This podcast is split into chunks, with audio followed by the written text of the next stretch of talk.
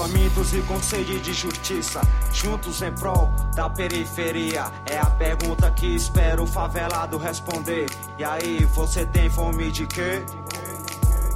Famintos e com sede de justiça, juntos em prol da periferia. É a pergunta que espero o favelado responder. E aí, você tem fome de quê? Os impactos da pandemia no cotidiano da periferia. Esse é o nosso tema do nosso segundo episódio do Fomecast.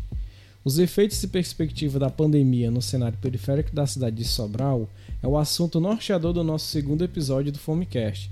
Neste episódio teremos como tema principal a discussão em torno dos impactos causados pela pandemia no cotidiano da periferia.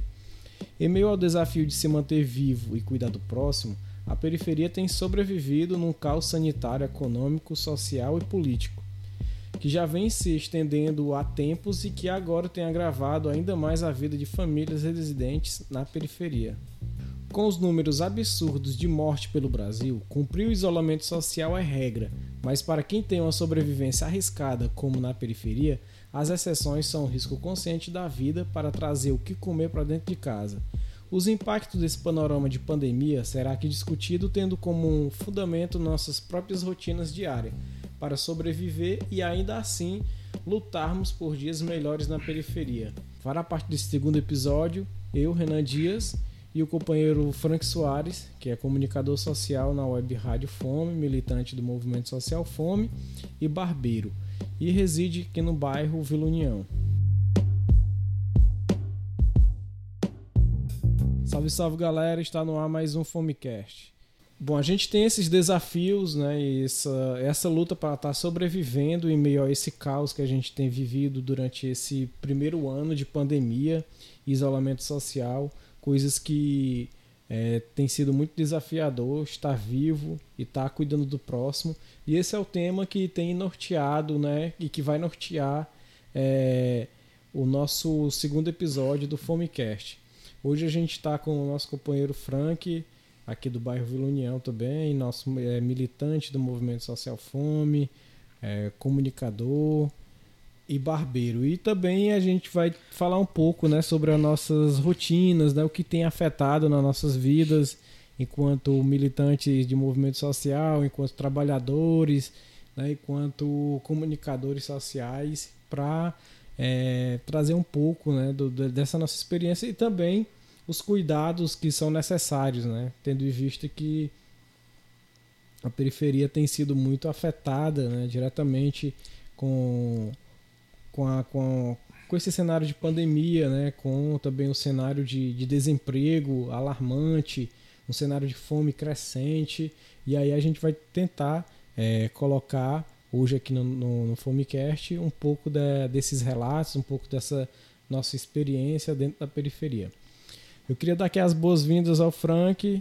Né? Mais uma vez a gente está construindo esse canal de comunicação comunitária, essa ferramenta né, de transformação, de informação e que tem gerado bastante frutos, tem gerado resultados muito satisfatórios para nós do Movimento Social Fome, para a periferia, né, que a gente tem é, buscado estar tá à frente né, dessas, dessas tecnologias mesmo para estar tá ocupando, para estar tá informando, fazendo essa transformação diária, essa fome diária que a gente tem. E aí, Frank, seja bem-vindo mais uma vez. Fique à vontade aí para se apresentar e aí a gente troca esse, essas ideias. Boa noite, Frank Soares de volta aqui no segundo episódio, né, Renan Dias, do Fomecast. E Quero dizer para vocês que moro no bairro Vila União, é, minha profissão é barbeiro e trabalho aqui na Web Rádio Fome, né? Comunicando aqui com a galera que sempre está nos assistindo pelo Facebook, tá bom? E é isso. É, hoje vamos falar um pouco, né? Aí sobre os efeitos, né, da pandemia, né? É, eu acho que a, a, minha história dentro é, do assunto hoje é a história de todo mundo aí que está passando, né? Algumas diferenças, mas é, as dificuldades são as mesmas. Né?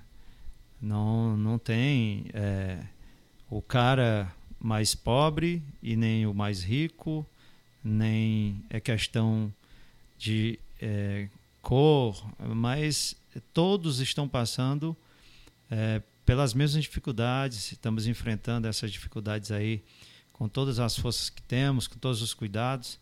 E é isso aí, a gente vai é, falar de algo muito assim que ainda deixa muito a desejar para entender o que é realmente esse vírus que é o, o Covid-19, né? E falar também um pouco desses fechamentos de comércios, como as pessoas estão sobrevivendo, assim como eu também estou fazendo é, é, por alguns meios uma forma de trazer dinheiro para dentro de casa para comprar o pão de cada dia. E tem muita gente dentro dessa mesma história passando por essas mesmas coisas sendo que algumas coisas são mais diferentes porque tem pessoas que têm o seu comércio, acabaram perdendo seu comércio, acabaram que tendo que desistir para recomeçar é, novamente de uma outra forma, é, trazendo esse, esse dinheiro para dentro de casa. Né? E aí a gente vai falar sobre tudo isso ainda hoje aqui dentro do Fomecast. E é isso aí, é um prazer estar aqui novamente para que a gente possa é, levar para você que está tá ouvindo um pouco dessa história de, de de perseverança, de, de resistência que estamos passando por conta da pandemia, né? Que está afetando todos em todo o mundo, né? É isso mesmo, Frank. É compreender esse momento, né? Compreender também com, com um sentimento muito de solidariedade, né? Dentro da periferia e a gente ter ter esse canal de comunicação, essa ferramenta de que amplie a, a, essa nossa voz, faz com que a gente alimente também um ar de esperança, né? Para a gente estar tá informando, né? É, gerando conteúdos né? tão importantes no momento onde se cria né, dentro de um governo federal gabinetes de fake news, né, de notícias falsas, né, de todo um gabinete de ódio, que isso interfere diretamente né, na, no momento que a gente está vivendo, né, onde o Brasil tem registrado é, mais de 4 mil mortes né, em 24 horas. É, essa semana tem a, o noticiário é esse. É como o quanto absurdo é esse momento que a gente está vivendo, né? E quanto é, isso tem repercutido dire, diretamente na nossa saúde mental. Então é um assunto muito amplo, né? A gente falar sobre os impactos da pandemia nas nossas vidas, né? Especificamente aqui para gente que vive, convive dentro da periferia. Bom, o tema que norteia a nossa discussão hoje no Fomecast é o cenário de pandemia dentro da periferia, né? E para a gente estar tá falando sobre, sobre esse cenário, é, a gente vai estar tá discutindo muito o que a gente tem vivido, né? Tanto eu, é, enquanto militante, enquanto educador, enquanto comunicador também e tal, como o Frank também, enquanto morador do, da periferia, enquanto trabalhador e aí pai de família e que tem sobrevivido, tem buscado estratégias para sobreviver em meio a esse caos que a gente está vivendo.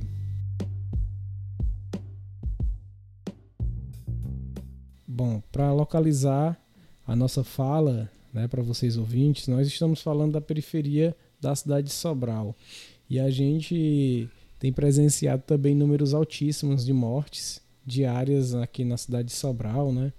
são números altíssimos. Né? A gente é, presenciou desde março do ano passado, quando foi é, iniciado todo o processo de, de lockdown, o processo de isolamento social aqui na cidade de Sobral, é, a gente presenciou isso, sabe? Muitas pessoas próximas de nós sendo infectadas pelo vírus e de repente é, partindo, né, morrendo e a gente é, sem acreditar no que estava no que estava presenciando, né? Bom, uma coisa que impactou bastante a gente foi o processo mesmo de, de não poder velar os corpos, né? Por entender o, a questão dos contágios é, que poderia se agravar nos velórios. Então isso tudo teve um impacto na própria rotina das pessoas. A gente não estava acostumados com, com, com essa nova rotina, né? Uma nova rotina muito cruel né, muito estranha para nós, das pessoas não poderem chorar os mortos né, em suas casas. Então, teve tudo todo esse processo que ficou que está sendo né, muito delicado.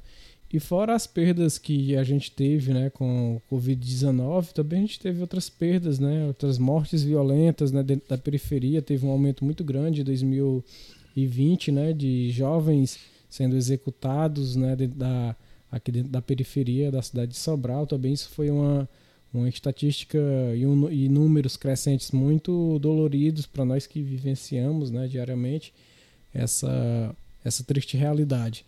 Mas também a gente teve né, outras séries de, de mudanças né, no comportamento social, como por exemplo né, a, todo o cuidado que se tem né, de não poder estar tá aglomerando né, na, nas calçadas, um costume cultural e social que, que, se, que se tem dentro aqui da cidade, que a gente tem dentro do nosso bairro, é isso, é a gente no final de tarde tá tomando um café da tarde, uma merenda, e com a família nas calçadas e a gente é, até a gente compreender que aquilo ali também está sendo um risco para o, o, contágio, a proliferação, perpetuação do, do vírus, né? Teve muito essa, essa luta diária de estar tá, é, construindo novos hábitos, né?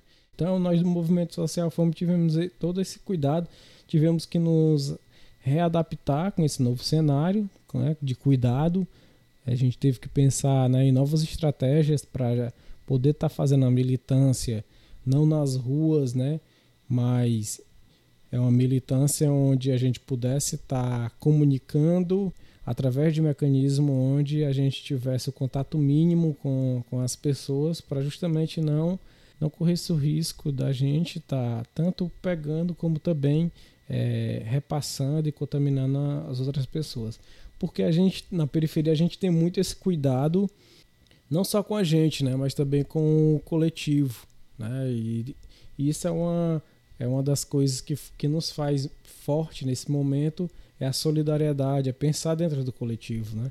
A gente não está pensando sozinho, a gente sempre fica pensando, né, a, a, a maneira e o cuidado do próximo.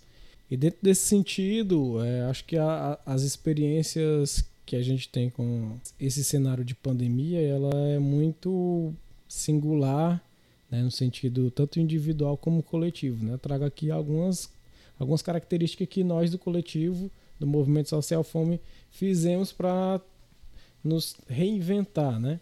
Mas também a gente tem as nossas as nossas experiências individuais, familiares que também são interessantes e que também fazem parte para que a gente possa também é, compartilhar um pouco né, dessa, dessas narrativas construídas em meio à pandemia. E Frank, cara, é, te trazendo a conversa, como é que foi para ti, mano? É, no ano passado, tu perceber como, como é que foi para ti esse lance de, de pandemia, né? Como é que foi que chegou para ti? Foi através da televisão, do rádio, ou foi através das pessoas no salão e tal? Tu tem alguma memória? Como foi que tu percebeu que estava dentro do cenário de pandemia e começou a perceber a gravidade da coisa? Bom, é, eu estava em casa quando, quando começou a divulgar né, que é, essa doença, que é o Covid-19, estava surgindo e que rapidamente estava se espalhando pelo mundo inteiro. Até então fiquei com muitas perguntas na cabeça porque é, que rapidez tão grande, tamanha era a de uma de, é, de um de uma doença que se espalhava pelo mundo é, numa velocidade tamanha, né? Aí eu, até que no começo eu não levei muito a sério porque eu achei que seria é uma, uma doença que ia ficar por onde tinha surgido e não ia chegar no Brasil e em outros países numa rapidez muito grande, assustadora, né? E acabou chegando. É, é surpreendente a forma como se espalhou tão rápida, né? E aí, trabalhando normal e estava trabalhando é, no, no salão de um colega meu, numa barbearia de um colega meu, e chegava pessoas comentando, dizendo, tá vendo, olha, vocês eu vi aí uma, uma doença aí que está chegando aí, está se espalhando no Brasil inteiro e tal, e, e eu só escutando, porque em barbearia a gente ouve muito, né, muitas coisas, e também acompanhando pelos noticiários. E aí veio a questão fechar, né, lockdown, fechar, até que as pessoas fizeram algumas piadas, brincadeiras, eh, nas redes sociais, pessoas faziam, pessoas mesmo faziam brincadeiras dentro da barbearia e tal, e eu escutando tudo aquilo e, e meio que assim, sem acreditar muito naquilo, que aquilo fosse chegar até a gente, né, até a nossa cidade, até nosso nosso Brasil. E aí acabou chegando, né? Então, já de, de início assim, não foi um susto muito grande que eu tomei sabe? Eu, eu, eu olhava pelo lado, é, como as pessoas falavam, ah, é tipo uma gripe e tal. Eu disse assim, ah, mas então se é tipo uma gripe, a gente pode curar ela como se cura uma gripe normal, né? Várias coisas passam pela cabeça da gente, a gente fica pensando muitas coisas. Então, e aí eu via só notícia de que ah, uma, o fulano ali pegou, o cara ali pegou, um colega meu pegou e tal. E no início, né, eu achei que, assim, pô, se todo mundo pegou essa doença e eu ainda não peguei, beleza. É, eu vou ver aqui como é que vai ser. E aí acabou que fechou as barbearias e eu tive que é, é, me adaptar em levar o meu trabalho para dentro da minha casa. E já naquele, aquele, aquelas pessoas comentando que muita gente estava é, se infectando, né? Que pessoas ao redor ali de onde a gente morava estavam infectadas e tal. E eu com medo, porque eu, eu tenho um filho. Na época, meu filho tinha. É, nem tinha nem um ano ainda quando começou, né? tinha meses ainda. E aí eu com medo daquilo e fiquei em casa. Peguei os, os clientes que eu tinha e e alguns que eu tinha deixado quando eu fui para trabalhar no centro, na barbearia, ficaram lá pelo bairro e acabaram que voltando cortar cabelo de novo comigo, né? E, e eu fiquei lá cortando de boa. Aí aconteceu que o meu filho ficou com febre, e aí as pessoas falavam sobre os sintomas, e aí estava muito parecido com os sintomas da, da Covid, né? E aí levamos ele para o hospital regional aqui em Sobral, que fica aqui entre o bairro do Junco e os terrenos novos, Vila União. E a gente levou ele, fizeram os exames, fizeram todo o procedimento e disseram que não, que ele estava com uma, uma gripe normal, né? uma, uma alergia. A gente trouxe ele para casa e acabou que eu cortando o cabelo e acabei que sendo infectado por essa doença chamada Covid-19. Né? Então, eu comecei a sentir muitas dor de cabeça, febre, ah, mas era febre, garganta, sabe? Aquela doença que acaba, deixa você debilitado. Então, eu passei a a entender que eu estava com Covid-19 a partir do momento que eu não sentia mais cheiro e mais gosto de nada, nada. Nem se tivesse algo Hum, que tivesse ali com mau cheiro, eu não sentia, sabe? Eu perdi to totalmente tudo isso, certo? O cheiro, o gosto, né? Nada mais existia. Comecei a ficar magro porque não tinha, não comia porque não me alimentava direito, porque não sentia gosto, não sentia cheiro e não e comecei a a tomar coisas líquidas. Acabei que ficando bem magrinho, magrinho mesmo. Não tinha condições de se levantar da rede, não tinha condições de me levantar para trabalhar, até que eu fechei as portas da minha casa e fiquei dentro de casa, não saí para nada. O medo maior era da esposa e do filho que estava comigo convivendo. Então acabei que é, por esse tempo, esse período, é, eu fechei as portas e não mais atendi, né? Não mais atendia os meus clientes. Chegava pessoas, batia na porta, não, não estou podendo trabalhar. E ele já entendia o que eu talvez tivesse sido infectado, né? E realmente eles tinham razão, eu tinha sido infectado e eu senti algo que eu nunca senti na minha vida, Eu, eu acabei que é, passando noites e noites sem dormir, porque eu preferia dormir durante o dia do que dormir durante a noite, porque a minha impressão que eu fosse não fosse aguentar, fosse morrer. E assim, algo que afeta o principal de tudo, o seu psicológico. Eu estou contando aqui para mim chegar onde eu quero chegar com as pessoas que também passaram por tudo isso e, e essa transformação dentro da periferia do que eu vi acontecer ao meu redor. Então, eu, é, por várias vezes, e, esse psicológico abalado, e eu acabei que, é, não tenho vergonha de falar isso, acabei que, pensando por várias vezes, de tanto sofrimento, de tanto não aguentar dores pelo corpo todo, dores nos ossos, não, não me levantava porque não conseguia andar, era minha esposa levando comida, a minha esposa fazendo uma sopa, porque eu não comia alimentos mais pesados e tal. E aí eu, por várias vezes, pensei em tirar minha própria vida. Sério, estou falando isso aqui porque eu já falei isso para meus amigos, sempre que eu estou cortando o cabelo, eu, eu, comento, é uma forma de desabafar. Mas por várias vezes eu pensei em tirar minha vida, porque eu não estava mais aguentando aquilo. E eu não só não é, cheguei a concluir isso porque eu não, não podia, não tinha forças, porque eu não tinha forças para me levantar. Então foi uma fase ruim que eu não desejo para ninguém.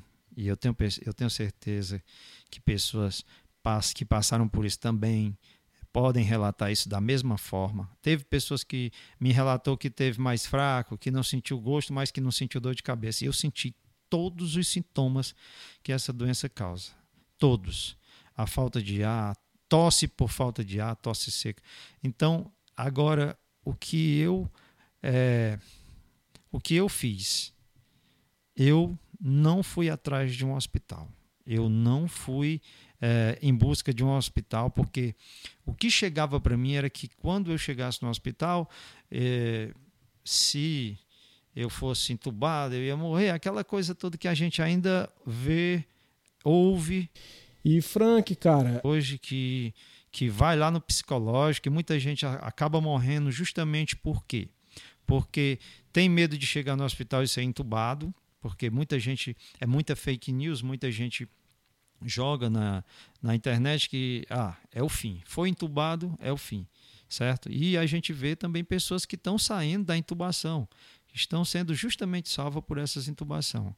Eu acho que varia de pessoas para pessoas é, a mortalidade, né? A forma é, da mortalidade. Então, é, depois que eu consegui ir em casa, eu me recuperei em casa, tomando um suco de limão, essas coisas que, as, que pessoas também chegaram a falar para mim que disse, ó, nada do que você usa numa gripe comum vai fazer com que você se cure do Covid-19. Mesmo assim, eu continuei tomando suco de limão, era acerola, sabe? Era, era na minha cabeça, no meu psicológico, aquilo ali ia imunizando aquela doença, ia fazendo com que eu melhorasse. Eu e era de pirona, porque era febre 24 horas, dor de cabeça 24 horas, não podia nem coçar os olhos, porque parecia que se eu coçasse os olhos eu ia ficar até cego, de tanta dor que eu sentia. Terrível, uma doença terrível, terrível, que ninguém queira passar por ela, e quem já passou sabe. Então, é, mudou muito. É, eu, eu, eu escapei, né? Eu, eu tive, estou tendo a oportunidade de falar tudo isso e estou aqui.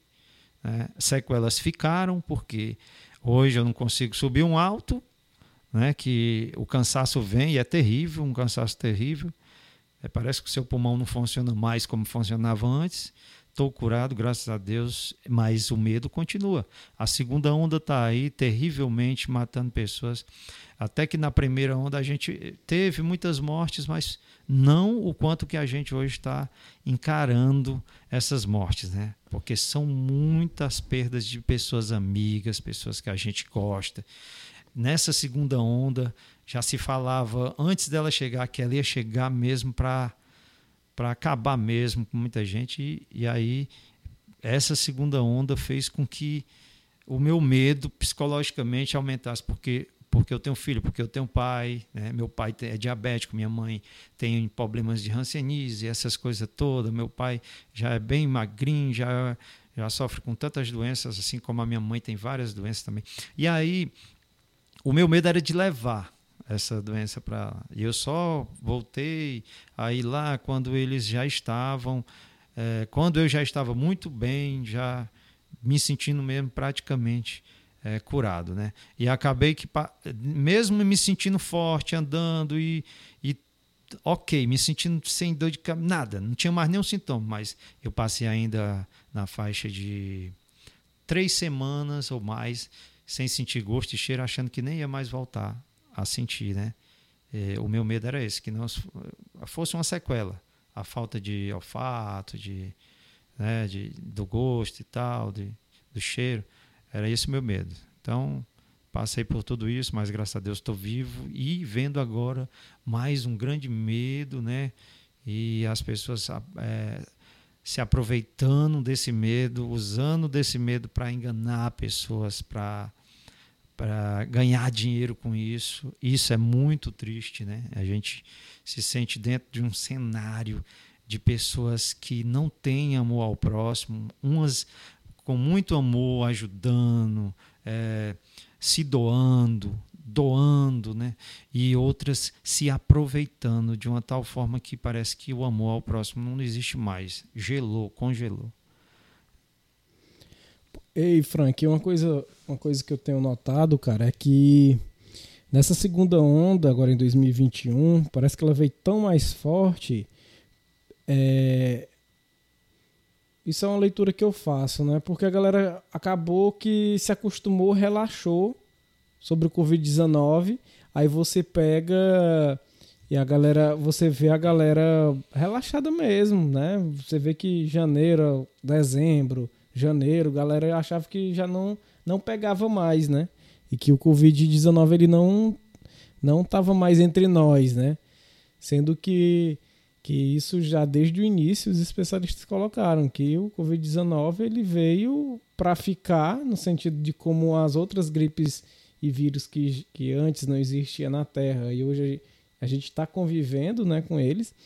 E a galera não se ligou disso, e aí vem essa segunda onda mais forte com a variante, que, que é um, um perigo, né? Que está sendo um perigo mundialmente isso, né? E a gente pega um, um presidente da República altamente irresponsável né, na, sua, na sua política sanitária, negacionista, né, que acaba fazendo, ajudando cada vez mais a isso se, se agravar num caos que a gente está vivendo, né?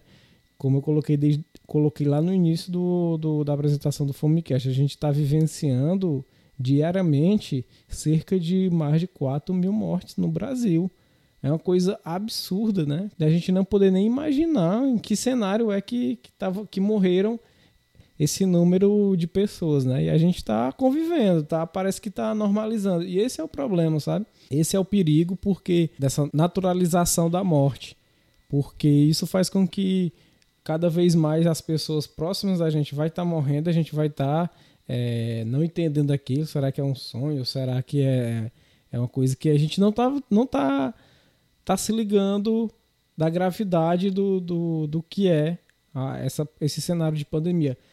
E trazendo um pouco para a saúde mental, né? Uma coisa que também deve ser pontuado, né? Esses cuidados que, deve, deve, que a gente deve ter né? com a saúde mental. Porque a partir do momento que, que por exemplo, em que tu relata essa, esse, essa coisa tão delicada de, de, de, passar por uma, por uma experiência dessa de, de dor e de sofrimento, né? De o um ponto de você ficar pensando em em dar um, um fim na, na, nessa trajetória por conta do, do sofrimento mesmo. E aí, a, aonde recorrer, para quem recorrer e como recorrer, porque quando a gente está pensando e com medo de pegar o Covid, não é só o medo nosso, mas é o medo de passar também para as pessoas que a gente ama, para as pessoas que a gente tem afeto, para as pessoas que estão no nosso cotidiano, que estão ali na nossa vida social. E esse também gera também uma, um sentimento de culpa e tal. Será que eu peguei e passei para aquela pessoa? E isso teve essas, e isso teve essas consequências, né? Isso faz com que a gente também fique muito relutante, né? E aí uma outra coisa, Frank, é que é, a gente pega fortemente essa, essa, esses novos vocabulários, né? Covid-19, onde é que veio, né? É, pandemia, lockdown, coisa nunca vivenciada por nós, né? Mas aí a gente começou a vivenciar isso porque é, a gente teve medidas a níveis municipais, teve medidas a níveis estaduais e federais. As federais a gente viu o absurdo que foi, né? Porque é, se criou com o presidente da República uma, um negacionismo muito grande, muito perigoso, que fez com que várias e milhares né, de, de pessoas perdessem suas vidas através dessa irresponsabilidade que até hoje né, se agrava. E uma coisa muito interessante, né, mano? Porque como é que. É, o que é que faz um presidente da República se manter ainda no poder com milhares de mortes?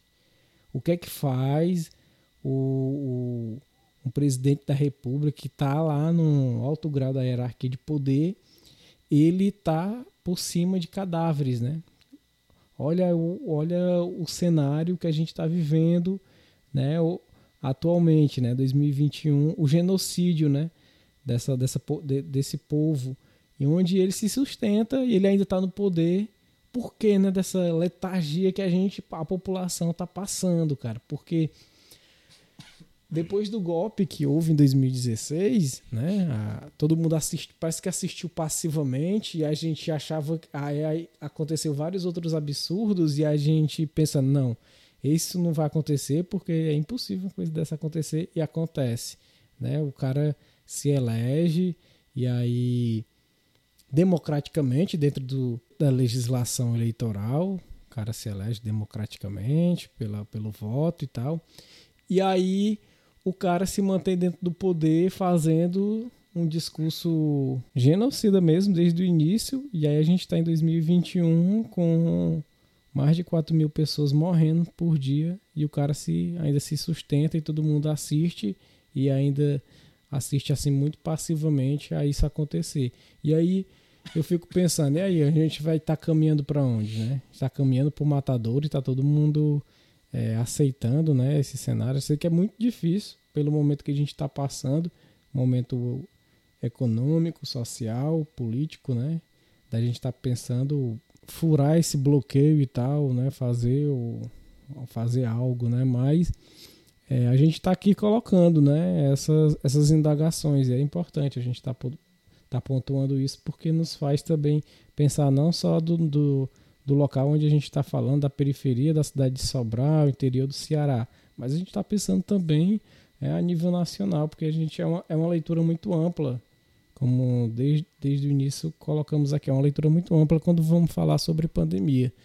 E aí, um outro ponto importante dessa leitura, Frank, é o, a própria renda, né, cara? Porque tu é barbeiro, tu estava trabalhando no centro e tal, teve lockdown, né? Teve que se readaptar para estar tá fazendo é, fazendo uma renda para dentro de casa para não passar fome mesmo, né? E aí a gente teve teve todo teve todas essas controvérsias, né? De, de, de pensar de como é que o lockdown ele a, a, é uma medida necessária, mas também pensar de como é que esses pequenos comerciantes, pequenos empreendedores, os trabalhadores informais, né? Eles acabam vão se manter pós lockdown, né? E, e aí eu é onde eu eu te faço né, esse, esse questionamento. Como é que foi para ti ter que se reinventar, né, sair do centro, permanecer no centro até onde, onde, onde dava, e aí ter que se reinventar e novamente estar tá fazendo, trazendo o trabalho para dentro de casa, né, e estar tá pensando de como é que daqui para frente vai ser a barbearia, vai ser os trampos e vai estar tá trazendo é, renda para dentro de casa e tal. É, é, durante essa pandemia, o que mais é, me, o que eu mais faço é perguntas. Por quê? Né? O porquê está sempre comigo quando eu entro no assunto pandemia, pandemia, pandemia, quando eu entro no assunto pandemia com, com alguém que é, esteja conversando sobre o assunto. Assim, eu tive que me reinventar, né? Eu, a gente fechou lá a barbearia E acabou que eu vindo para a periferia, né, para o bairro onde eu moro, e montei em casa mesmo a barbearia e esses clientes ficaram ligando e, e marcando horário e, e, eu sempre cortando é, com aquele medo, né, com as, as com as né, com o cuidado, né, sempre passando álcool em gel, é, de máscara, mas acabei que me contaminando e tive que parar. É, se eu não tivesse me preparado antes, porque eu estava pegando o dinheiro que eu estava é, fazendo dos cortes que eu estava eu estava guardando, né? Já com medo do que poderia acontecer é, se eu pegasse, né? Se eu fosse infectado. E acabei sendo infectado e esse dinheiro ajudou no decorrer do tempo que eu passei parado, que eu não tive contato com ninguém, a não ser com a minha esposa e o meu, o meu filho dentro de casa. Reabriu o salão quando voltou, né? quando amenizou a situação da, da pandemia, do, voltou tudo normal, a gente acabou, mas com todas as precauções. Só que quando eu voltei para a barbearia que eu trabalhava, de tanto eu estar acostumado já na periferia, acabei que não Hum, voltei, passei alguns dias e estava muito fraco, movimento, as pessoas com medo, né, de entrar no salão, de cortar cabelo, de se infectar, não sabia como era que era a higiene, né? E a gente sempre fazia a higiene total da, da barbearia. A gente pegava, passava, passava álcool em gel em tudo, álcool 70, lavava as coisas, fazia tudo perfeitamente ali dentro dos conformes ali. Mas as pessoas, é, elas não estavam querendo ir para a barbearia. Né? Os clientes não estavam querendo ir para a barbearia. E aí a gente saía fora e olhava para a rua, a rua deserta, sem ninguém, carros não passavam, motos, era, sabe, parecia que você estava vivendo uma cidade abandonada, totalmente abandonada. Isso entristecia as pessoas que trabalhavam ali naquela rua, que o salão lá é, é repleto de, cheio de. O, o salão é cheio de barbearia, né? Um atrás da outra ali. E a gente só via os barbeiros do lado de fora, brincando um com o outro e tirando aquelas brincadeiras, mas sempre com aquele, aquela tristeza, né? De não ter cliente, de quando é que isso vai, vai voltar ao normal, quando é que as pessoas vão perder o medo. E aí as pessoas marcavam horário, só era por horário marcado, um tanto de pessoas X. E alguns vinham, outros não, outros queriam que a gente fosse atender na casa deles, na residência deles, né? E a gente ia, às vezes, para a residência e acabava que fazendo esses cortes em domicílio. E acabei que eu voltei para a periferia e não voltei mais para a barbearia, já com o psicológico abalado mesmo.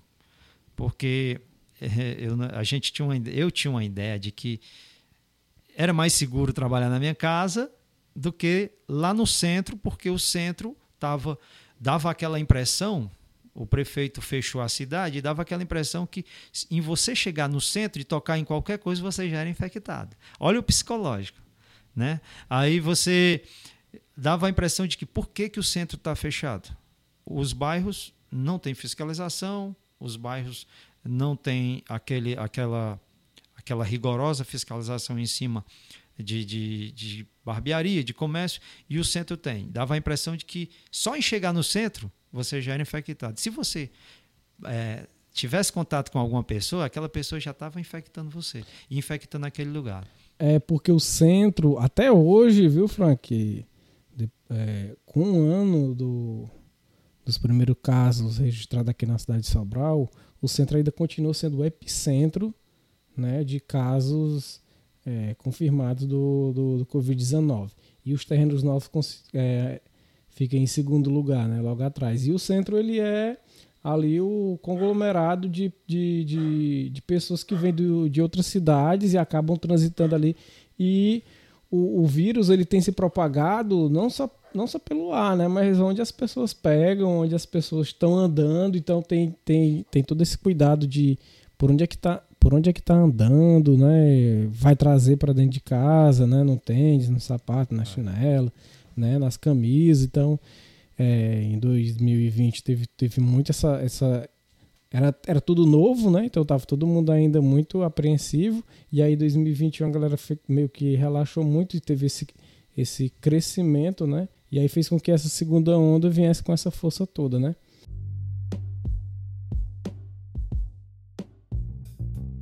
Os objetivos desse segundo episódio era retratar um pouco, né, desse, dessa, desse cenário de, de, de pandemia que a gente está vivenciando na periferia, esses impactos da, da pandemia, claro, né, sem esgotar o tema, como bem colocado lá desde o início né, das nossas falas, e a gente poder estar tá trazendo aqui, é, depois em outros episódios, alguns assuntos mais específicos sobre a, essa nossa rotina, né, em meio, a, em meio a esse cenário de pandemia. E aí, Frank, cara, tu queria acrescentar mais alguma coisa sobre né, o, esse momento que de tão conturbado né, para nossa cabeça, né, de tão delicado, tão difícil da gente estar tá, tá passando, né? Se tu tem esse pensamento assim de, de pensar positivo, né, que a gente vai poder estar tá saindo dessa, dessa crise, desse caos, ou se tu tem é, o pensamento mais concreto ou pessimista sobre o cenário. Eu sou muito é, eu quero muito acreditar que a gente vai superar essa fase, né? É, não vai, é, e também eu não acredito muito nesse o normal, né? Eu acredito que a gente vai estar tá vivendo esse negócio do, o novo normal. Acho que para mim é uma é uma coisa que até agora eu não consegui é, trazer, mas eu acredito que é um outro cenário, é um cenário de mais cuidado, de cuidado coletivo, cuidado individual.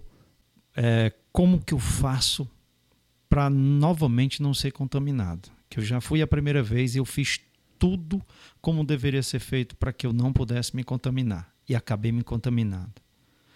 Eu vi pessoas da minha família que dizia que ia para o comércio, só ia uma pessoa, era cinco pessoas em casa, só uma ia para o comércio. E essa pessoa era que comprava, fazia as compras do mercantil. E quando ela chegava, ela entrava dentro de casa despida.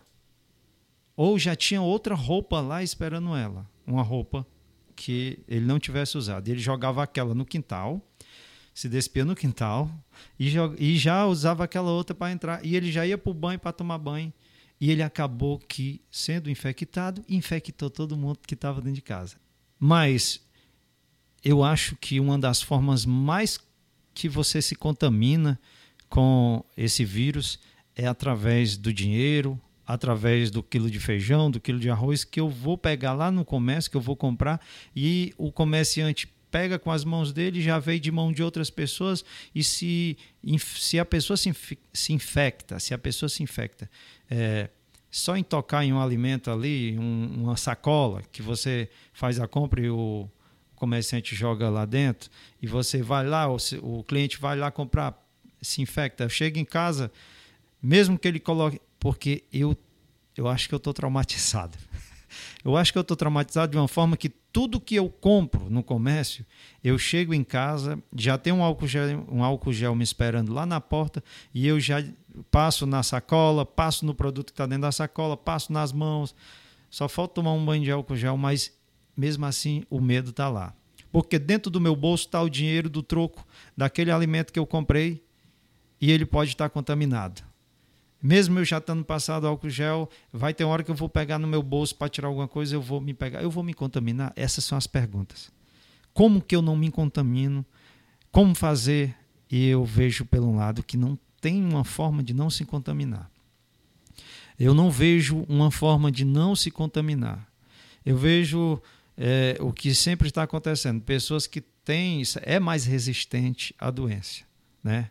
Que não tem problemas de respira, res, problemas respiratórios, que não tem que não tem problemas respiratórios, que é, de uma forma ou de outra é infectado de uma maneira mais fraca e tal.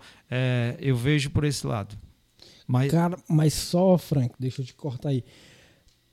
Aí é que é que tá nessa, nessa segunda onda, porque que deixa mais a gente também com um pé atrás sobre o Covid-19, porque eu conheci, conheci e vi várias pessoas jovens, principalmente agora, né? A gente tá muitos jovens infectados, crianças infectadas e morrendo. E são pessoas que não têm, não, não tinham nenhum problema, nenhuma doença crônica e de repente elas pessoas, né, jovens e pessoas que que tinham uma, uma, uma saúde muito muito regrada, atletas, por exemplo, né? Você pode, como é que pode? Tá entendendo? É isso que faz com que é, essas interrogações elas fiquem cada vez mais é, relutantes na, na nossa cabeça para que a gente fique ali é, pensando o, o quão grave é o contágio da Covid-19, porque por exemplo, tem pessoas que a gente vê é, tomando nenhum cuidado e estão passando. Mas isso, às vezes, é uma, uma, armadilha muito grave porque faz com que a gente entre naquela coisa da comparação, né? Porque é, é, é como tu colocou, é, tem corpo que reage diferente com determinado tipo de doença, com determinado tipo de produto, por exemplo né, do que a gente. A gente não deve cair nessa da, da comparação e querer se prestar também a, a, a, a, essa exposição, a esses descuidados que, que, que existem, que a gente vê, né, no, os exemplos né, de pessoas sem máscaras, de pessoas aglomeradas, né? E aí é, isso faz com que talvez ela não pegue ou talvez ela ela seja contaminada, mas não apresente né, os, os sintomas, mas os sintomas mais comuns da Covid-19, mas ela pode estar sendo uma pessoa que está transmitindo para outras, outras várias e várias e milhares de outras pessoas, que isso faz com que agrave ainda mais a situação do, do, do, do, do vírus, né? E aí tem pessoas que não reagem bem, né? Tem pessoas que vão é, reagir muito diferente, porque o Covid-19 faz também com que é, é, faz com que também outras doenças elas acelerem o seu processo né, de, de infecção na, na, naquele corpo. Então, há muitos estudos, né, uma coisa que está um ano, né, a gente está passando por esse momento de vacinação também, né, ainda muito lento, né, mas está rolando, né, isso é importante que, que se deixe também é, é nítido, né, do, do que é que tem acontecido, né? Mas dizer que os cuidados eles são necessários, né? Evitar ao máximo estar tá aglomerado, evitar ao máximo estar tá perto, é, muito próximo das pessoas assim. Isso, esses são os novos hábitos, né? Desse, desse novo cenário, desse novo cotidiano dentro da periferia. A gente sabe que a gente é, comete os, os descuidos, né? De, por exemplo, como tu está colocando do exemplo dessa pessoa, que ela é, ia para uma pessoa responsável para ir para o supermercado, fazer as compras, voltava, tirava a roupa, os calçados e era logo desinfectado, mas acabou pegando. E a gente, é, por exemplo, teve muito deliveries, né? A procura muito crescente pelos deliveries e a gente fazia a desinfecta desinfectação, desinfecção deles no início, mas acabou relaxando. Hoje a gente não faz. Hoje, é uma grande parte da população tem relaxado nesse sentido, deixado de lado é, para lavar, por exemplo, as sacolas do, do, supermercado, da bodega, da mercearia e tal. É, isso tem ficado um, um, pouco de lado, mas a gente não sabe como é que isso tem é, é, é multiplicado a proliferação do, do, vírus. Todo cuidado é, é muito, todo cuidado é necessário e pouco nesse momento que a gente está vivendo, de estar tá manipulando dinheiro, de estar tá apertando as mãos, uma coisa que. Olha, olha a mudança que a gente teve de não apertar a mão de um amigo, de um conhecido, quando a gente vai se encontrar. Principalmente nós, que a gente somos, temos muito essa, é, é, esse, esse, hábito, essa sociabilidade né, afetiva de estar tá apertando a mão, de estar tá dando um abraço e tal. Então, a gente ter, tá tendo né, que se readaptar, tá tendo que se que se cuidar, isso é, é, é o nome, é o, é, o cuida, é o cuidado mesmo, né? Que a gente tem que ter para o resto das nossas vidas daqui para frente, né? E não ficar muito pensando que a coisa passou, que com os números baixos, né, das estatísticas, os números baixos que o jornal vai estar tá dando, as pessoas vão estar tá relaxando algumas atividades e vão estar tá novamente fazendo com que esse, esse vírus esse vírus continue.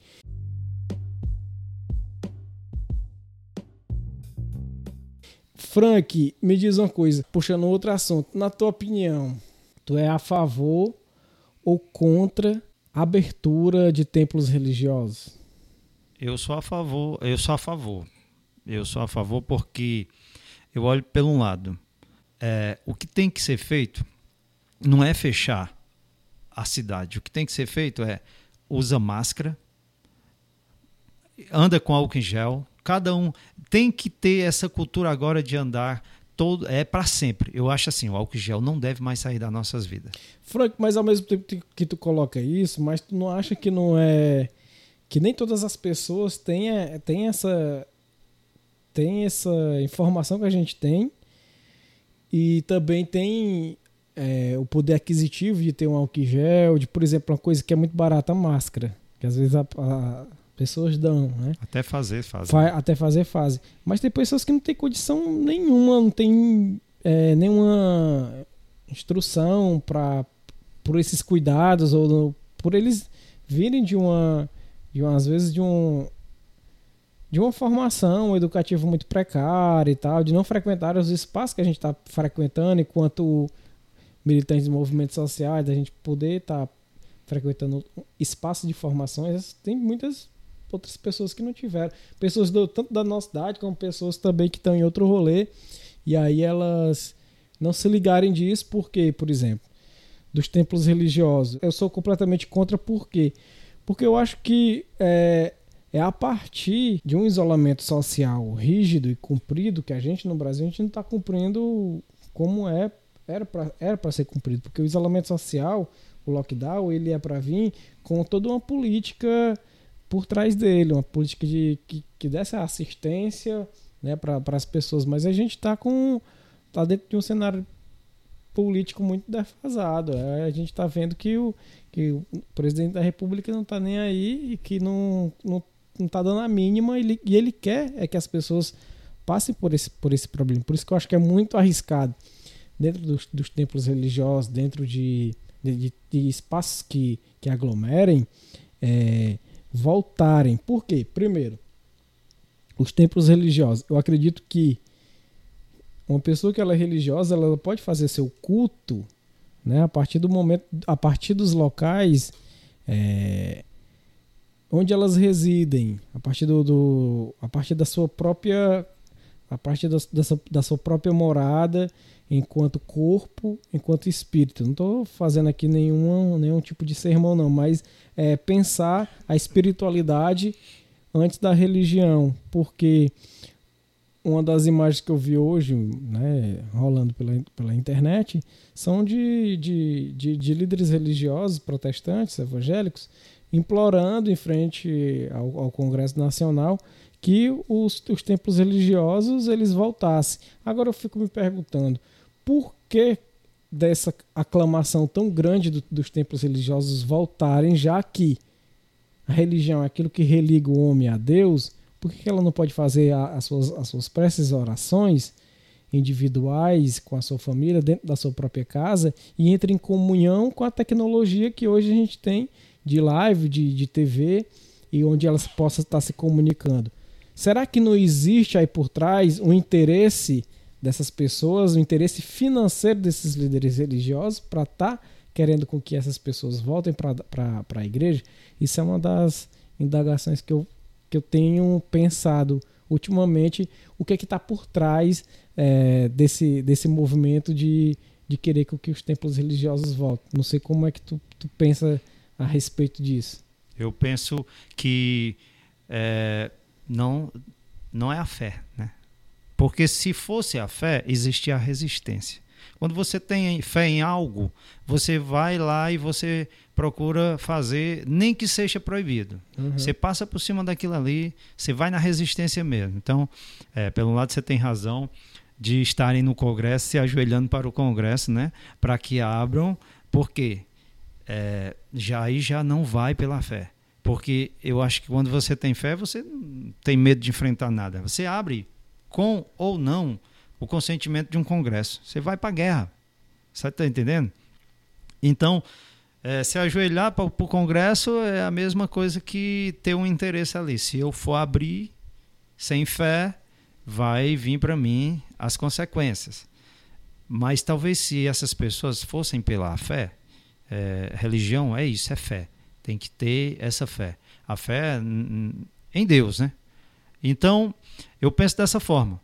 Tem um interesse sim. Como a gente vê muito interesse em, em religiões de abrirem para estar tá arrecadando dinheiro, né? Da, o dinheiro que é preciso, manter aquele local e tal, as contas para pagar. Tem um interesse muito por detrás disso aí. Mas assim, é, eu, eu, eu não me ajoelho, né? Eu, eu penso dessa forma. Se fosse pela fé e eu, e eu tivesse que encarar, nem que viesse polícia, nem que fosse ordem de governo, de congresso, eu abriria, colocava as pessoas que teriam coragem de ir para essa guerra comigo e faria essa guerra. É uma guerra boa, é uma guerra onde você vai pela fé, certo? Você não está lá para guerrear, mas se vier para bater, você também não vai apanhar. Eu, eu sou um cara, parece, eu sou muito radical por esse lado, sabe? Então, eu penso assim, eu sou de acordo, certo, com que abram, mas é, por, por, esse lado, o lado da fé e não o lado de nós não estamos para viver hoje pensando em a ganhar dinheiro em cima das pessoas, né? Já já vem acontecendo de muitos anos as religiões trabalhando dessa forma, em ganhar dinheiro em cima de fiéis, pessoas que é, colocam sua fé no, no padre, colocam sua fé no, no pastor, colocam sua fé no cara que é da Umbanda. Aí, em toda religião tem um chefe ali, tem alguém que, para aquelas pessoas, é como um Deus ali. Então, as pessoas gostam muito de endeusar as pessoas assim, dessa forma. Eu acho assim, Está na hora de parar com isso.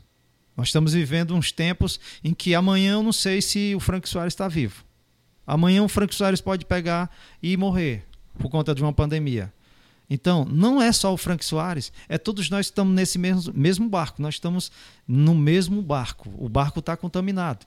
Então, eu acho que se você for olhar pela forma de ganhar, né, de arrecadar, é, isso é terrível. Agora você tem que olhar pelo outro lado, né? O lado de amar mesmo, de, de, de ajudar uns aos outros, de, de abrir a igreja, de abrir o templo, seja do católico, do, do protestante, do, do evangélico, mas abrir e fazer isso agora, a partir de agora com amor. Nada de interesse. E aí fica difícil. Fica difícil porque para muita gente que já vinha se mantendo dessa forma, né? em ganhar em cima de fiéis, que a gente sabe que tem, tem pessoas de bom coração. Então, por, pelo lado da fé, eu acho que seria importantíssimo. Eu não sei por que, que as religiões pararam, se ajoelharam diante de uma doença que não, eu não vejo como não pegar. Eu não, eu estou aqui hoje, mas eu não sei se amanhã ou depois de amanhã eu vou estar vivo. É, essa é a minha dúvida. E eu acho que é a dúvida de muita gente é eu eu estava até fazendo um rap que eu sou rapper, né? Eu faço música e dentro dessa música eu fico, é tantos pensamentos que vêm, sabe? Conspiração, é, porque a gente olha, se você for pelo lado da religião e ler a Bíblia, você vai ver dentro dentro dessa doença as pessoas se aproveitando, é, usando o lado da conspiração para trabalhar com essa doença, né? para trazer pessoas para para a religião. É através do medo. É através do medo. Pessoas que estão usando dessa doença para fazer o mal. Já é um mal essa doença. Eu, eu olho assim, eu estou vivendo numa guerra, a minha forma de ver, eu estou vivendo numa guerra onde eu fui usado, eu fui usado, estou sendo usado como arma para matar o meu próximo. Porque se eu me infecto com uma doença dessa e saio pela aí, pegando na mão, falando perto, contaminando outras pessoas, eu estou matando. Talvez não aquela primeira pessoa, mas aquela primeira pessoa que pegou, foi contaminada por mim, pode matar alguém de dentro da casa dela. Então parece que nós fomos é, justamente usados como arma numa guerra que não precisa atirar, não precisa puxar o gatilho. Onde o povo, o povo foi usado como arma. É a minha maneira de pensar. É dessa forma que eu estou pensando. Pensando numa terceira guerra mundial altamente letal, na qual você se transformou na arma. Sem precisar dar um tiro, sem nenhum país. Parece uma conspiração, parece que se juntou todos os, os grandes, aquele, aquelas pessoas que trabalham dentro da conspiração mesmo, e vamos jogar isso aqui, as pessoas vão acabar morrendo e tal, e vamos inventar aqui um antídoto. E aí vai, vamos levando. É uma maneira também de escravizar. Eu acho o lockdown uma forma tão fácil de escravizar, parece que a gente escravizar, parece que a gente está sendo uns bonecozinhos manipulado. manipulado. Parece aquela música do aquela música do Zé Ramalho, vida de gado, povo marcado e muitos felizes, muita gente feliz. Tem muita gente curtindo na beira de açude, na beira, parece que nada está acontecendo por quê? Talvez estejam contaminados, mas não estão sabendo. Mas estão matando os pais, estão matando os avós, os amigos. Então as pessoas, nós agora, o mundo, as pessoas do mundo têm que se é, tem que olhar e, e fazer por si. Fazendo por si, zelando por você, você vai estar zelando o seu próximo que está do seu lado. Então, vamos usar máscara, usar álcool em gel, lavar as mãos, lavar os alimentos que na sua casa. Se todo mundo fizesse isso, mas infelizmente tem um bando de irresponsáveis que ainda estão achando que é brincadeira, porque mas quando cai na realidade, quando morre um amigo, um parente, aí para de fazer brincadeiras, aí começa a se a, a se desinfectar quando entra em casa, mas isso já foi tarde, já matou alguém da família.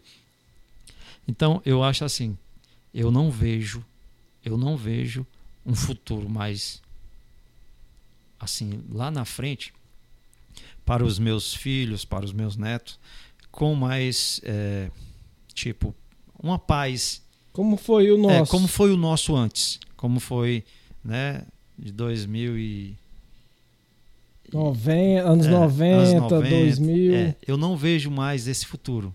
Um é. futuro é, de paz ah, por conta dessa pandemia, né? Porque ela vai continuar.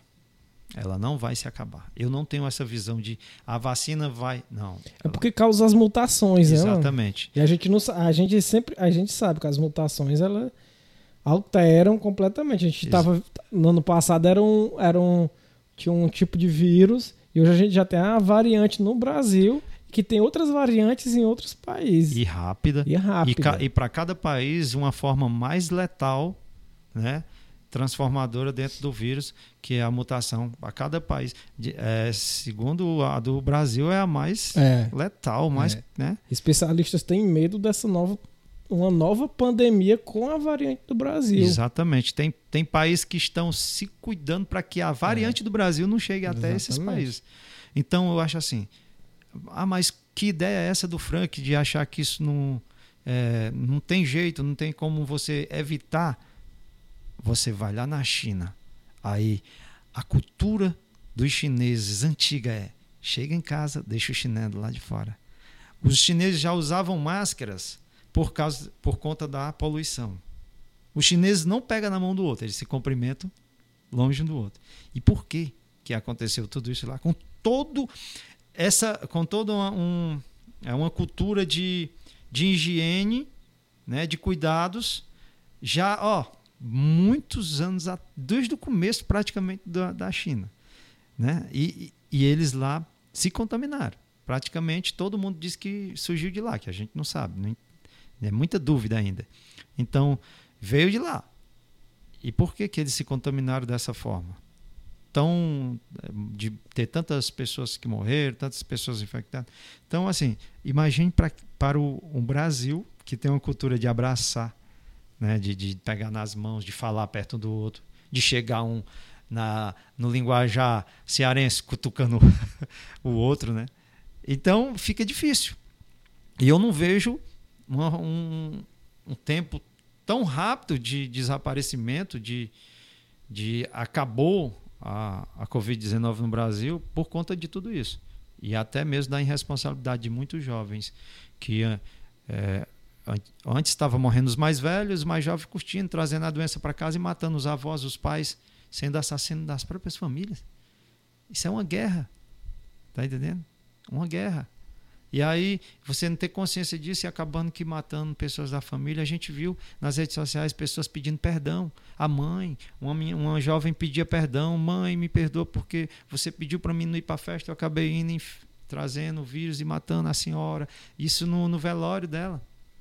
Então, as pessoas conscientes de que mataram uma paz, mataram, mataram mãe. E a gente faz tudo isso hoje, se prepara, faz essa desinfectação todinha da gente, do corpo, pensando justamente nos pais. Eu tenho pai, tenho mãe, e eu fico pensando todo dia nisso.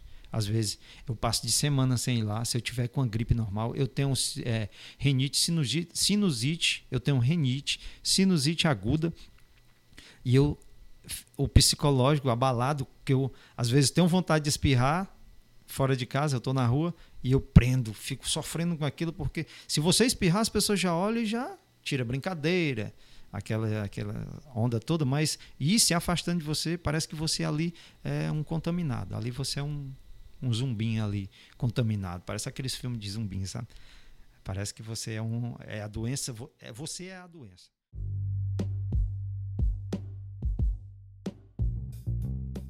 É muito assunto, né, para um só episódio. A gente vai estar tá retomando né, alguns assuntos aqui apontados, algumas perguntas, alguns apontamentos, algumas interrogações feitas aqui nesse segundo episódio do Fomecast. E a gente vai estar tá retornando com outros episódios relacionado a, a, relacionados à pandemia, relacionados a essas afectações que a gente tem, tem tido né, num cenário de pandemia a nível nacional. E a gente agradece mais uma vez né, vocês que estão nos ouvindo, estão acompanhando, estão compartilhando o Fomecast. A gente pede que vocês compartilhem, escutem, comentem aí, né, que queiram participar também, dando alguma sugestão para a gente, que a gente está construindo. É tudo novo ainda. E a gente agradece bastante a vocês que estão nos ouvindo, estão é, conosco aí nessa linha de frente da comunicação comunitária horizontal, autônoma e independente. E é isso. A gente agradece mais uma vez a todos e a todas que estão aí conosco. Valeu, Frank, pelo bate-papo. Vamos voltar mais outras vezes em outros episódios para estar tá discutindo e debatendo é esse assunto que é tão importante e pertinente na nossa vida, que é esses cuidados que a gente deve ter no, no cenário de pandemia. Agradeço a Erna mais uma vez estar aqui no Fomecast e dizer, galera, que essa foi uma opinião minha, certo?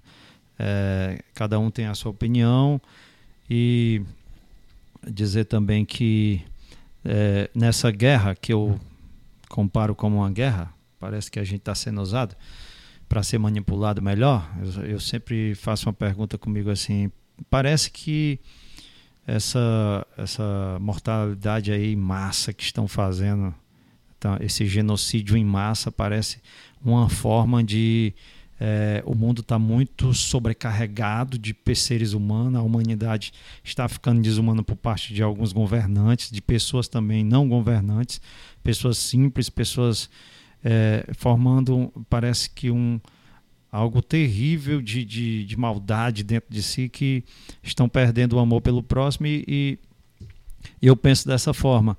Parece que tem mesmo que é, exterminar muitas pessoas. É minha indignação, minha forma de pensar.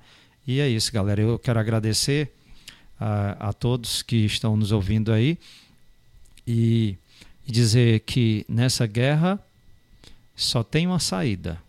Provavelmente essa é a saída, é nos cuidarmos, é, lavar, lavando as mãos, passando álcool em gel nas mãos, é, usando máscara é, e fazer isso com amor, pensando nos nossos pais, nos nossos filhos, nos nossos amigos, em nós mesmos. Parece que é, a gente tem que lutar assim, dessa forma, resistir dessa forma. Resistir para existir, né? Como diz meu amigo Tiaguinho Tavares. Então, é, eu acho que a única forma é essa. Mas que muita coisa ainda vai rolar, muita coisa ainda vai ser descoberta. Então é isso, vamos, é nós por nós mesmo. É, é, como diz o Renan Dias, é no coletivo, é no individual, temos que nos cuidar, certo? Já perdemos muitas pessoas queridas, muitos amigos, a gente chora cada dia, certo? É, você que é humano, você que tem essa humanidade de você, você sofre. Tem pessoas que estão zombando, pessoas que estão desacreditando porque não pegaram ainda, porque não morreu ninguém da família, mas estamos no mesmo barco. Nunca sabemos o dia, o dia de amanhã. E eu quero deixar aqui meu agradecimento ao Renan Dias. É, e é muito bom estar aqui podendo debater tudo isso no Fomecast. E é isso. É, agradecer mesmo e vamos se cuidar. Vamos zelar por nós, porque zelando por nós a gente está zelando pelo próximo, pelos nossos amigos aí. Né? Então vamos juntos é, combater essa guerra fazendo dessa forma. Quem sabe aí lá no futuro a gente esteja rindo, né? Ainda com esses rumores de pandemia, mas mais suave, mais é, podendo conversar, podendo. Mas é, a cultura do Brasil acho que tem que mudar. Tem que continuar essa. Álcool gel não sai mais da sua vida, até porque evita outros tipos de doenças, de infecções, é, contaminações. E é, eu não sei a máscara, né, mas o álcool em gel, essa maneira de lavar as mãos, evita outras, outras doenças, outras coisas que estão aí também, que, tão, que são infecciosas. Então, vamos levar isso para a vida da gente, que a gente vai evitar outras coisas. Até mesmo uma simples gripe que também derruba e deixa a gente de cama, não é isso, Renan Dias? Então é isso. Agradecido aí. Muito grato.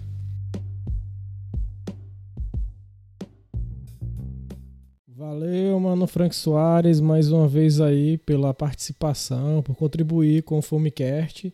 E é isso, galera. Vamos se cuidar. Vamos aí manter esses hábitos de higiene, cuidado de si e cuidado do próximo. E a gente se encontra no próximo episódio do Fomecast. E aí, ouvinte, você tem fome de quê?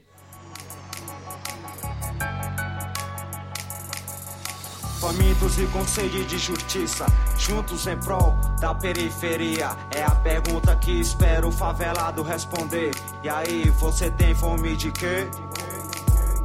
Famintos e com sede de justiça, juntos em prol da periferia. É a pergunta que espero o favelado responder. E aí, você tem fome de quê?